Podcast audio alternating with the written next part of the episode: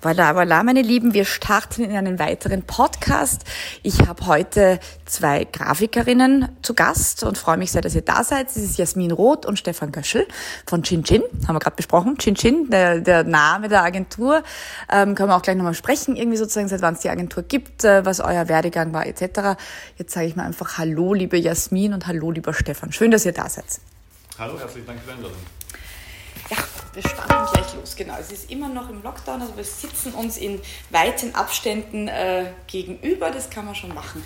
Liebe Jasmin, lieber Stefan, habt ihr gemeinsam studiert? Oder ist, ich tue jetzt so, als wenn ihr 22 Jahre alt wärt. So ist es gerade nicht. Also das Studium liegt wahrscheinlich schon einen Moment zurück. Aber nehmt uns nochmal zurück zu ähm, wie ihr zur Grafik kamt, dass ihr studiert habt, wie ihr das äh, gelernt habt und wie mhm. ihr ja, gerne. Chin gegründet habt. Also ähm, ich habe äh, die grafische gemacht, war dann ein Jahr selbstständig, hatte dann so ein bisschen das Gefühl, ähm, das kann es jetzt noch nicht gewesen sein. Haben wir gedacht, was macht, man, was macht man so als nächstes? Habe mich an der Angewandten beworben und bin dort genommen worden. Dort habe ich dann auch quasi den Stefan getroffen und wir haben dann dort gemeinsam Grafikdesign studiert. Genau, das ist mittlerweile sehr lange her. Also ich habe vorher Architektur an der TU studiert, ähm, habe das Studium dann verlängert äh, ums Grafikdesign-Studium und Mittlerweile sind wir selbstständig seit 2015 mhm. und ich glaube 14 haben wir diplomiert. Ah ja, okay. Also ja, wir haben noch nach dem Aber Diplom wir haben ja zwei Studien, deswegen hat es dann ein bisschen länger gedauert. Aber professionell unterwegs sind wir eigentlich auch schon länger, weil du weißt, war selbstständig. Ja, also ich bin seit 15 Jahren selbstständig und das Lustige ist halt auch äh, vom Studium her, wir haben gemeinsam begonnen, gemeinsam aufgehört. Also irgendwie hat uns das schon zusammengeschweißt. Es war uns auch dann während dem Studium schon klar, dass wir danach was gemeinsam machen wollten.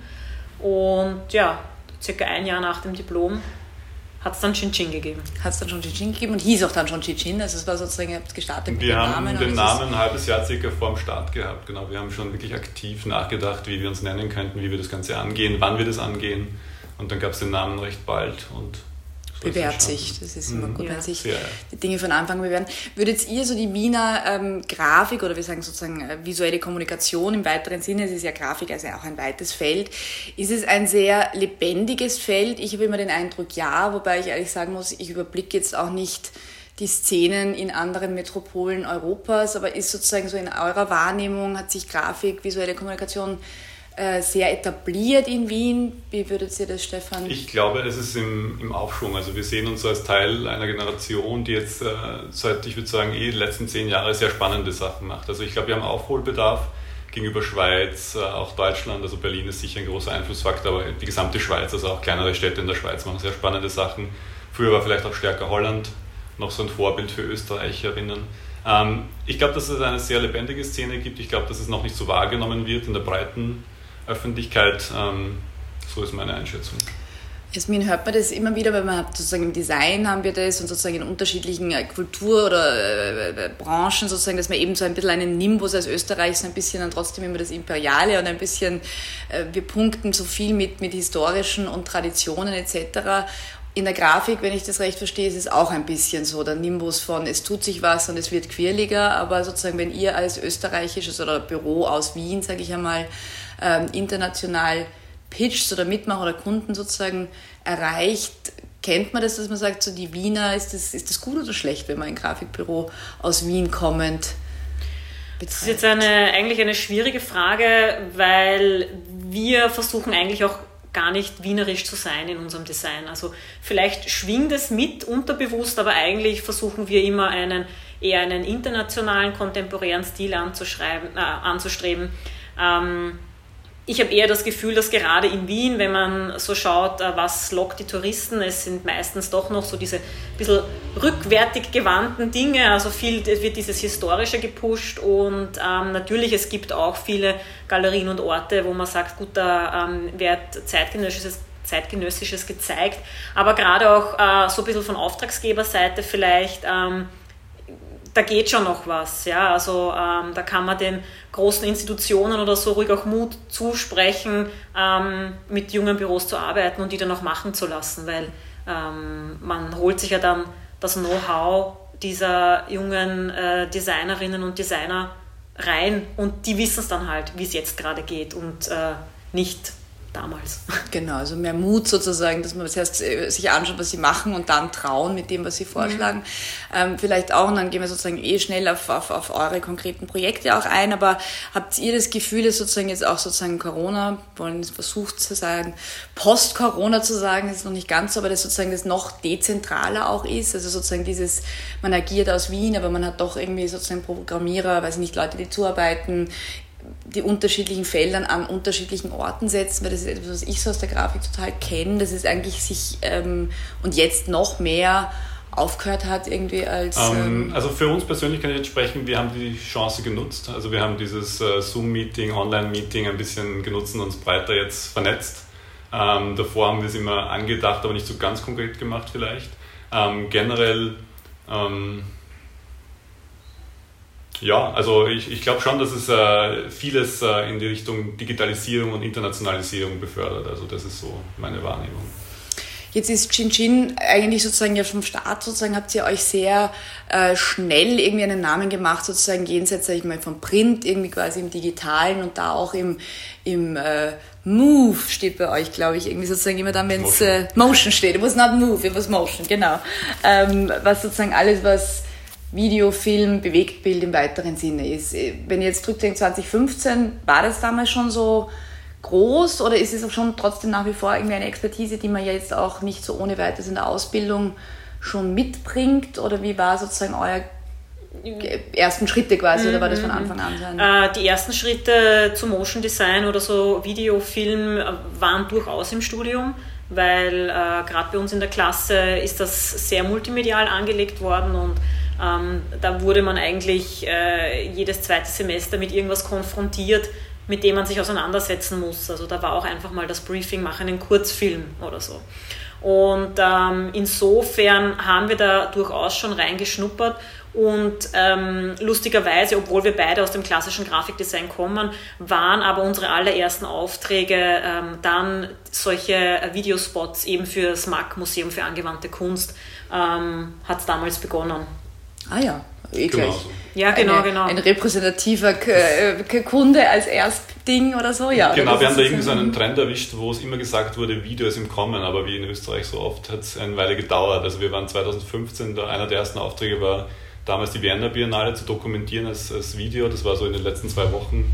Äh, wollte das Markt das noch einfangen, das haben wir gemacht und mit dem sind wir gestartet und dann kam die nächste Ausstellung, das war dann glaube ich Josef Frank, war das ja. zweite. Dann haben wir den Spot gemacht und dann ergibt so eins das andere, weil wir das dann einfach zur Zufriedenheit des Hauses gemacht haben und auch selber Interesse haben. Also ich habe mich immer für Filme interessiert und äh, Videos äh, macht uns beiden Spaß und das haben wir für uns entdeckt und wir finden die Abwechslung gut. Also die drei Sparten, die wir haben vom Print, Motion und Webdesign, das ist Ping-Pong und diese Verbindung von allen, das ist einfach äh, wahnsinnig bereichernd und die Wiederholungsgefahr besteht sehr selten. Also natürlich gibt es immer wieder Muster, die man wiederholt, aber äh, man lernt immer von der einen Sparte für die andere etwas, das man dann irgendwie äh, übergreifend einsetzen kann.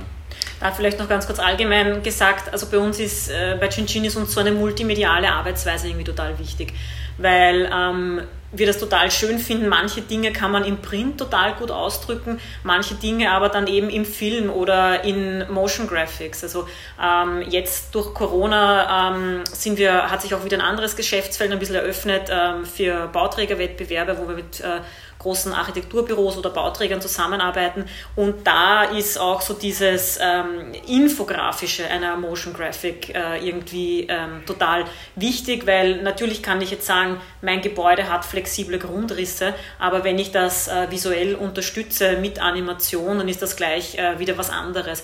Und das ist eben das, was uns auch so gut gefällt, dass wir unterschiedliche Medien einsetzen, um unterschiedliche Botschaften zu senden. Und für uns ist jetzt auch nicht ähm, äh, unser Anspruch ist es halt auch, das Design nicht eins zu eins dann zu übernehmen, sondern auch aufs Medium anzupassen und das dann auch herauszukitzeln, wo dann die Stärken des Mediums für ein gewisses Projekt liegen. Jetzt habe ich zwei, zwei Folgefragen sozusagen. Mhm, das eine ist, genau, ich stelle sie einfach beide genau ja. Eins sagt dem anderen. Das eine ist sozusagen die Felder der Kunden, in denen ihr euch mhm. bewegt, sozusagen, weil man ja dann doch immer so Nischen auftut. Und die andere Frage ist sozusagen eben diese Ganzheitlichkeit, sich einer Aufgabe zu stellen, weil ich nehme an, sozusagen die Kunden kommen meistens mit irgendeiner, zumindest einer Kanalidee, dass sie sagen, wir brauchen es für diesen oder jenen Kanal oder wir brauchen ein, ein Printprodukt oder Ding. Und wie viel ihr sozusagen es ganzheitlich denkt und ob es gelingt, quasi jemand, der ein Buch will, dann auch gleich die anderen Kanäle äh, mitzudenken, ob sich da die, ob das schon eine Möglichkeit ist, die die Leute eigentlich mitdenken. Absolut. Also wir denken es eigentlich immer automatisch. Wir machen auch gerne Präsentationen, wo wir immer mehr präsentieren, als, als gefragt wurde. Also viele wissen ja noch nicht ganz genau, was sie vorweg wollen und wir präsentieren eigentlich immer übergreifend. Also wir denken auch gerne die Schritte weiter. Also wenn wir jetzt über Printsachen reden, denken wir über die Website nach. Website, wie kann man das vielleicht in einen Film packen? Also es ist immer wieder ein, ein Ping-Pong und ich glaube, also eigentlich führt es meistens dazu, dass wir die Dinge dann auch machen. Mhm, also da schöpft ist, sich nicht das Logo nur an, im ja. Social Media Icon irgendwie mhm. unterzubringen. Das war so ja, genau, genau. einiger Zeit. Wir, brauchen es auch in klein oder was nicht. Ich glaube, es wird auch immer wichtiger, das mitzudenken. Also das, das, spüren wir auch. Also ich, äh, dieser Begriff Full-Service-Agentur, ähm, der wird wahrscheinlich stimmen, ist immer so ein bisschen übertrieben und man sagt, man kann nicht alles auf einmal können. Aber ich glaube, es kommt uns schon zugute, dass wir quasi die anderen Kanäle zumindest verstehen und mitdenken können und äh, in gewissen Sachen mehr Expertise haben oder zumindest Leute dann wissen, die das dann besser ausformulieren können. Aber das im Konzept früh schon mitzubedenken, erspart viel äh, Änderungsbedarf mhm. hinterher. Ja. Ich, ich versuche eigentlich dieses äh, Wort Agentur zu vermeiden, weil da glaubt man dann oft, dass da wahnsinnig viele Leute dahinter sitzen und Agentur hat für mich, aber das ist natürlich auch mein persönlicher Bezug zu dem Begriff, immer so was ein bisschen von Anonymität. Ja. Also wir sind ich kann es nicht besser ausdrücken, aber eher so eine Boutique. Bei uns wird alles quasi so tailor-made, von Hand gefertigt und da sitzen dann der Stefan und ich mit dem Gerhard Jordan zusammen, der auch mit uns studiert hat und ähm, machen das dann. Und wir sind halt alle so Vollblut-Designer, die ähm, sich diesem Projekt dann völlig hingeben. Und manchmal kommt dann ein Kunde, eine Kundin, die wollen ein Buch oder ein Logo oder eine CI und ähm, das ist alles immer schön und gut, aber wir, wir klopfen das dann, dann meistens auch, wir nehmen das Briefing an und klopfen es dann auch ab, weil oft wissen die Leute eigentlich gar nicht, was sie eigentlich alles brauchen, weil okay, dann habe ich halt ein Buch, aber wo will ich denn das Buch verkaufen? Habe ich dann vielleicht ein Instagram? Ja gut, dann sehen wir den auf Instagram und probieren schon, okay, wie könnte das ausschauen? Wie kann man dieser Person helfen? Wie kann man die unterstützen? Ja? Ob sie es dann annehmen oder nicht oder sagen, okay, okay, voll super Idee, aber machen wir eins nach dem anderen, eh klar. Aber ähm, das ist eben auch das, wo wir den Kunden versuchen abzuholen, dass wir da Ideen vorschlagen, ähm, ja, oder auch bei einer ganz aktuellen Projekt ähm, L'Amour du Pain, die ähm, französische Patisserie im sechsten Bezirk, ähm, da, denen schicken wir auch immer wieder Ideen und äh, sie finden meistens alle gut und ein paar werden dann umgesetzt und so, aber das ist, das ist ganz nett, ja, wenn der Kunde dann auch Sachen halt annimmt und ähm, das so ein Ping-Pong ist. Wie, wo ist sozusagen der, der, das Feld, in dem er operiert? Also wir hatten jetzt schon die, die Bauentwickler, das ist ja, ja, ja, hier viele Architekten ja, zu geben, das macht immer total Sinn. Und mhm. natürlich, wenn du sagst, sozusagen, wir sprechen von flexiblen Grundrissen und wenn ich es einmal animiert habe, dann ist das ja so viel effektiver und so viel eindeutiger. Mhm. Also sozusagen Architekten, Bauträger sind, sind Kunden, aber dann auch quasi Einzel äh, Händler oder wie ja, man dann. Ja. Also, ja. also verorten würde, Entschuldige, ja. mhm. verorten würde ich in, verorten würde ich uns im Bereich von Kunst und Kultur. Das ist auch immer das, ähm, wie wir an die Sachen herangehen. Also wir, ähm, selbst wenn wir jetzt sagen, wir arbeiten auch in den Feldern Architektur oder Gastronomie, es ist immer dieser Approach aus ähm, Kunst und Kultur eigentlich heraus. Also wir sind da keine Dienstleister, die einfach was runterarbeiten oder so, sondern äh, wir fordern da auch schon unsere Freiheit ein. Absolut. Also ich wollte sagen, der, der aktuelle Reim ist Kunst, Kultur, Gastronomie und Architektur. Richtig, das ja. Ist, das ist zusammengedampft. Aber ansonsten, äh, ich glaube auch, also Kunst, das Künstlerische, äh, ohne den Designaspekt nie zu vergessen. Also wir müssen ja immer etwas kommunizieren und wir haben eine Aufgabe, also wir sind nicht ganz frei, also wie Künstler. Aber ich glaube, das Künstlerische interessiert uns und das Kulturelle auch, also im übertragenen, im erweiterten Sinne, dass Kultur hat jede Firma oder jeder Auftraggeber, jede Auftraggeberin, die zu uns kommen. Äh, da suchen wir den Kern, also was macht die besonders, was macht die aus. Äh, und diese Kultur zu vermitteln in allem, was wir für die machen, also ob das jetzt das Packaging ist, wie zum Beispiel für L'amour du Pain oder äh, Videos für, auch für Architekturbüros und so weiter, das etwas zu kommunizieren, was deren Konzept ist und wie man das kommuniziert, macht, glaube ich, sehr stark aus äh, wie es dann rüberkommt. Also die, die Kommunikation, die Kultur der Kommunikation, wie man etwas äh, beschreibt, das ist, glaube ich, ganz wichtig. Deswegen sind die Aspekte immer dabei. Hm. Wir arbeiten auch da ganz stark inhaltlich. Ja? Also wenn man jetzt merkt, ähm, das kommt eher vor bei Kunden, die ganz neu erst sind und sich selbst erst finden müssen. Das ist dann oft äh, schwer, weil wir machen überhaupt kein, wir machen was schön Design oder so, sondern wir arbeiten uns immer an den Kern der Sache und von dort wieder raus. Ja? Also es ist so ähm, ein, ein wühlender Prozess und es ist auch ganz bewusst ein Prozess und äh, das das braucht es auch immer und das fordern wir halt auch ein, dass die Leute eine gewisse Haltung haben, weil uns das auch wichtig ist, deren Haltung zu transportieren. Wir finden, dass das unsere Arbeit ausmacht, aber weil wir uns auch irgendwie so in der Verantwortung fühlen, Dinge mit Haltung zu generieren ich meine, ist, ich kenne das immer sozusagen so aus der PR, weil das halt auch immer ganz viel diese Innenschau und Außenschau und sozusagen, also äh, bei uns kommen ja dann auch die Leute und wollen halt einfach gerne in der Zeitung stehen und dann muss man sich halt einmal darüber nachdenken, äh, in welcher Zeitung und warum und für was und Ding. Und dann ist es, also bei PR ist es, und ich komme gleich auf die Grafik, ist es ja auch immer so, ich sage mal, das Operieren am offenen Herzen, weil du kannst jahrelang an etwas arbeiten, am Ende des Tages gibt es dann ein Mikro und dann muss geklärt sein, wer jetzt was sagt, nicht? Und plötzlich wird es sehr eng oder sehr ähm, äh, ja, da ist da nicht mehr so wahnsinnig viel Spielraum. Bei der Grafik erlebe ich das oft, dass die Leute einerseits wenig Vorstellung haben, was sie wollen, aber dann wieder sehr konkret und sehr in diesem Geschmäckerischen sehr schnell drin sind. Und ich stelle mir jetzt diesen Prozess von draufzukommen oder sich vorzuwühlen, wie du sagst, oder hinzuarbeiten zu wofür steht ihr oder was macht euch denn jetzt wirklich aus, jenseits von sozusagen auch Worthülsen, die man dann sehr schnell ist.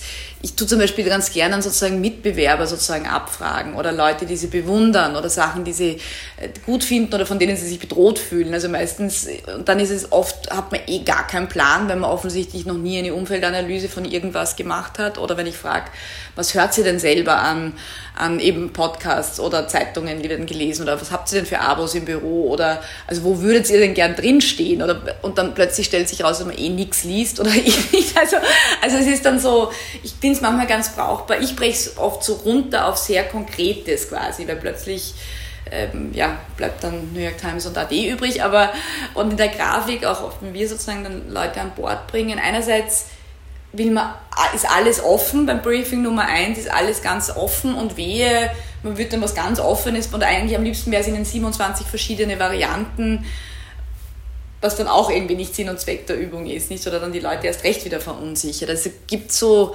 ähm, oder habt ihr über die Jahre auch sowas entwickelt, wie man sozusagen den Leuten auch hilft, quasi mehr oder weniger zu sich selber zu finden, damit sie dann auch äh, ihre, ihre, das Visuelle also ich glaube, Fragen und Wühlen hilft schon mal sehr gut. Also manchmal verstehen wir in, in, wirklich, also in, in ärgsten Fällen verstehen wir dann wahrscheinlich die Kundinnen besser als sie sich selbst in dem Moment.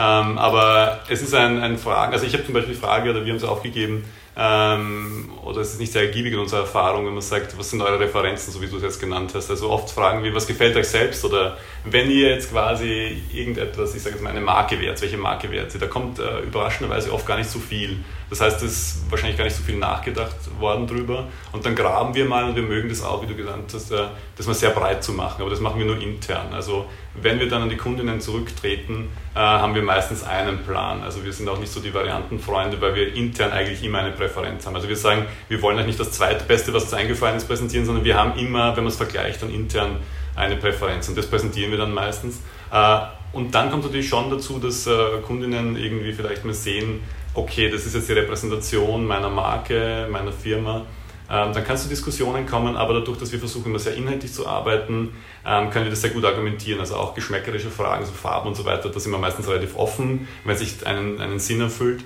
Ähm, aber die kann man dann so abholen, dass sie, wenn sie Zweifel haben, meistens durchs Gespräch schon in der ersten Präsentation, dass sie verstehen, warum wir es machen und dem folgen können. Und ich glaube, das ist so ein Trick irgendwie, dass man, wenn man sie richtig abholt, dann kann man sie auch viel, also weit mitnehmen. Und das ist so ein bisschen, die erfolgreichen Geschichten sind eigentlich so gelaufen, würde ich sagen.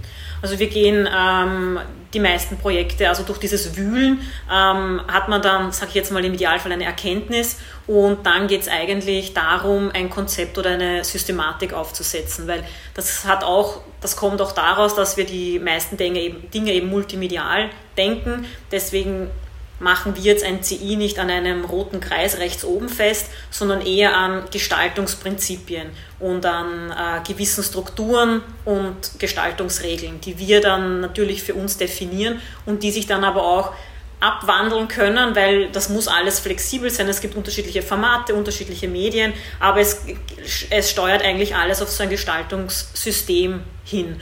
Und ähm, dadurch, dass wir das inhaltlich entwickeln, ähm, ist da dann meistens total viel Verständnis für die Kunden da und oft sind sie sogar sehr überrascht, weil wir ihr, ihre Idee oder ihre Produkt, Unternehmen, was auch immer sie machen, ähm, weil sie das vorher noch nicht so systematisch analysiert gesehen haben.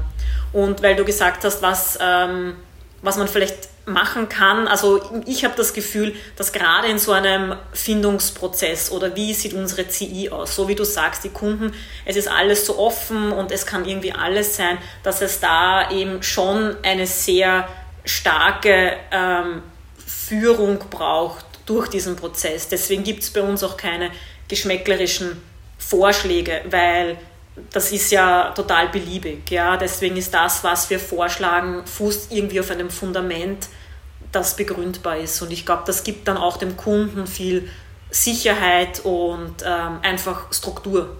Hm. Der Blick von außen hilft auch oft. Also ja. man kennt es ja selber, wenn man für sich selbst etwas entwickelt, tut man sich schwerer. Wenn man jemanden von außen betrachten kann, hat man einen frischen Blick und weniger Angst vor Veränderung.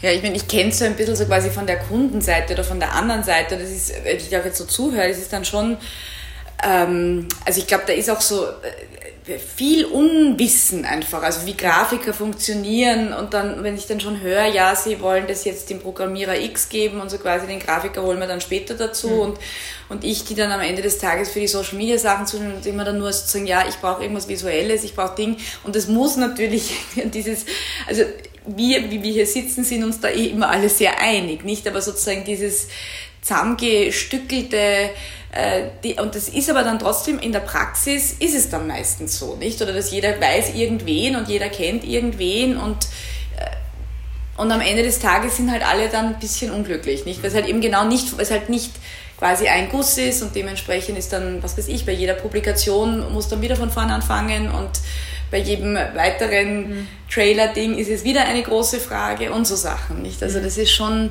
ja. und ich glaube, es liegt ein bisschen auch an dieser Unkenntnis des Feldes oder so, nicht, dass sich einfach da auch sehr viel entwickelt oder sehr viel getan hat in den letzten Jahren oder sehr viel Können auch irgendwie sozusagen im, oder sag ich mal, auch wir in einem Feld operieren, wo man sozusagen ja schon mit, mit sehr, sehr guten Leuten auch zu tun hat, nicht? Mhm. Aber es ist, sag ich mal, Grafik ist ja ein auch nach unten offenes Feld, ja. nicht? Also da ist man ja schon ich glaube, das fängt vor allem schon einmal an dieser, an, an wirklich an der Basis an.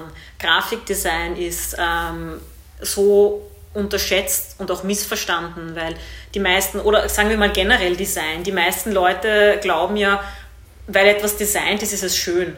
Oder ähm, ja, das ist ein absolutes Missverständnis. Design ist nicht da, um Dinge schön zu machen, sondern Design hat eine wahnsinnige Kraft. Design kann Dinge erklären, erschließen, es kann es überhaupt erstmal sichtbar machen. Und ähm, das ist aber den wenigsten Leuten bewusst. Design kommuniziert. Und wovon wir ja auch total überzeugt ist, dass Designer und Designerinnen ähm, die Kultur von morgen ganz stark mitprägen. Ähm, aber ich habe halt oft das Gefühl, daran denkt niemand. Und um jetzt kurz mal den Bogen zu spannen zu deinem eigentlichen Ausgangspunkt, weil du gesagt hast, wo man dann, ob das ein guter Punkt ist, wo man dann immer einsteigt in die Projekte. Das kann man sich oft nicht aussuchen. Ähm, wir geben dann äh, oft Feedback, auch währenddessen oder im Nachhinein.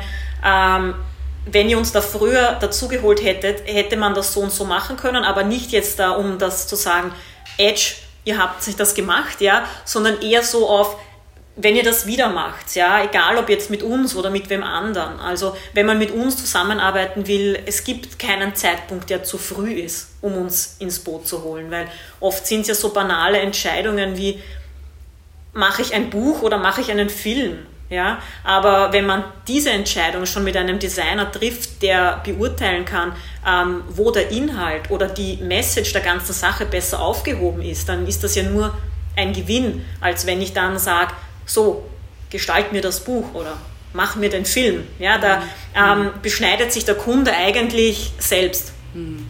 Das ist der spannende zwischenmenschliche Aspekt, dass man immer hohes Vertrauen eigentlich gewinnen muss. Also A, verlangen wir ja auch immer tiefe Einblicke in Unternehmungen, äh, sodass man sehr offen von Anfang an mit uns sein muss.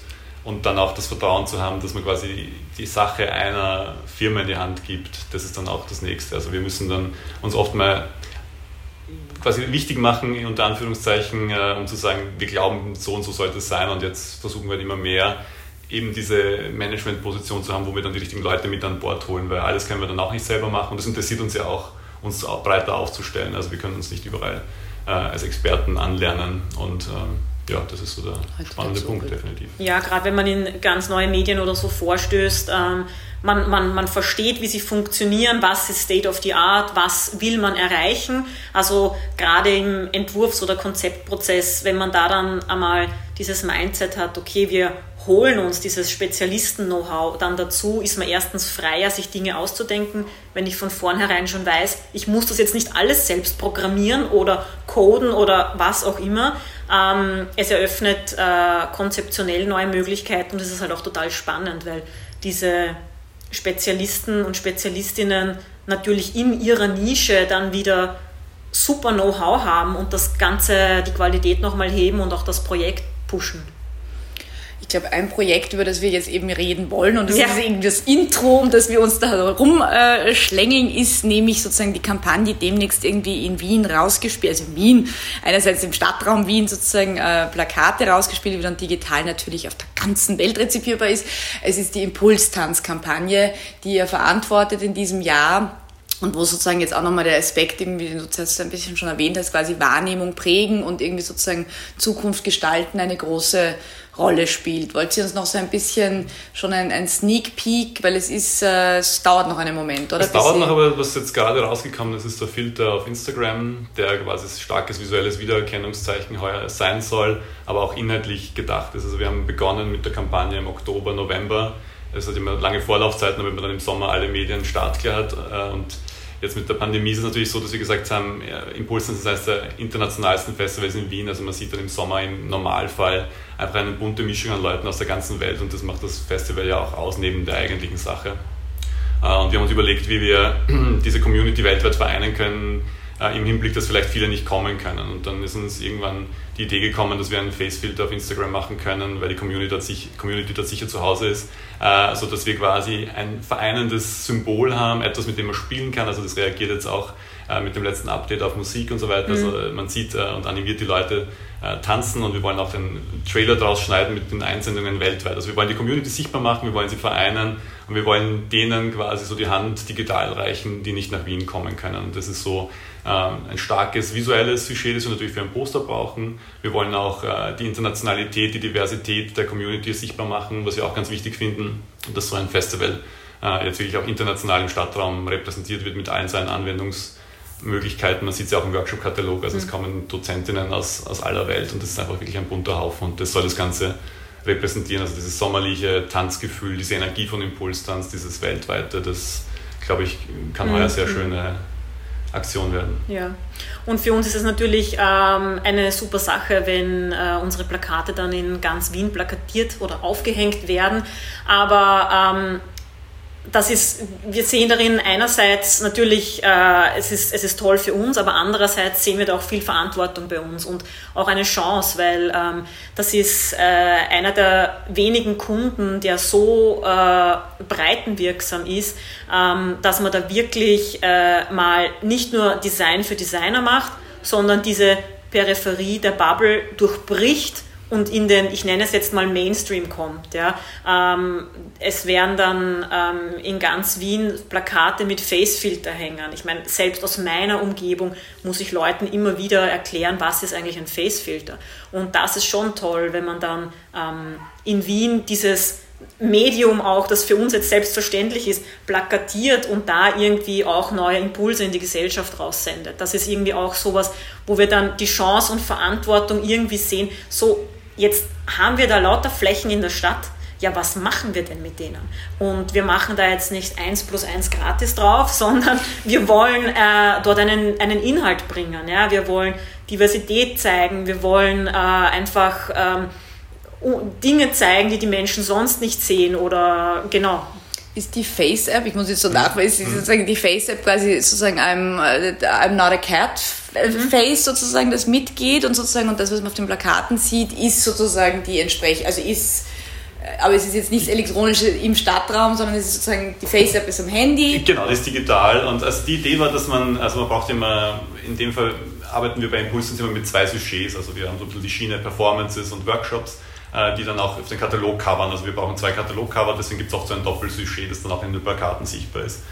Ähm, und wir wollten es ermöglichen, dass man durch dieses Porträt, das heuer auf dem Plakat sein wird, dieses, diese zwei Hauptperformer-Sujets, ähm, dass man sich das quasi aneignen kann und selbst zum Performer werden kann. Also das, der Trailer schafft es dann, dass alle eigentlich mitmachen können und äh, an dieser Stelle auch die Aufforderung, dass man uns äh, Videos schickt, aber ähm, man kann, man kann quasi zum Plakatsujet der heutigen Kampagne werden und das fanden wir ah, okay. äh, toll, dass man Leute aus Australien im Trailer sichtbar machen kann. Natürlich können wir nur zwei Personen auf dem Plakat drucken, aber eigentlich ist die Idee viel größer und das Digitale, das ja mittlerweile so stark ist wie auch die Printkampagne im Stadtraum sicherlich, ähm, dass man hier einfach Teil des Ganzen sein kann und diese Community eben die, dieser die Hand, die Hand reicht äh, und alle vereint und, und sichtbar macht. Das fanden wir heuer eine schöne Idee, weil es eben vielleicht nicht möglich ist, dass alle physisch vor Ort sind. Die, die Kampagne heißt ja auch ganz bewusst Being Impulse Dance. Und ähm, für uns ist das eben auch so ähm, eine kontemporäre Art und Weise, Community Building zu betreiben, aber auch Community-Pflege zu, zu, be, äh, äh, zu betreiben, weil ähm, ja, letztes Jahr war das ja das Ganze schon eingeschränkt und dass die Leute nicht eine so wahnsinnige Durststrecke haben. Viele treffen sich ja auch jährlich auf den Festivals wieder, die ganzen Dozenten, ähm, denen fällt das dann halt auch weg. Und das ist irgendwie ähm, jetzt nicht so unbedingt natürlich, der Facefilter schaut super aus und er ist total cool. Der ist gemeinsam gemacht mit der Ines Alpha, einer ganz angesagten 3D-Make-up-Artist aus Paris. Also die hat schon für Nike, Dior und und und gearbeitet. Ähm, und es geht aber auch darum, Impulstanz auch dem Kunden ein Tool in die Hand zu geben, mit dem er operieren kann und mit seinen Leuten und Fans und Teilnehmern interagieren kann.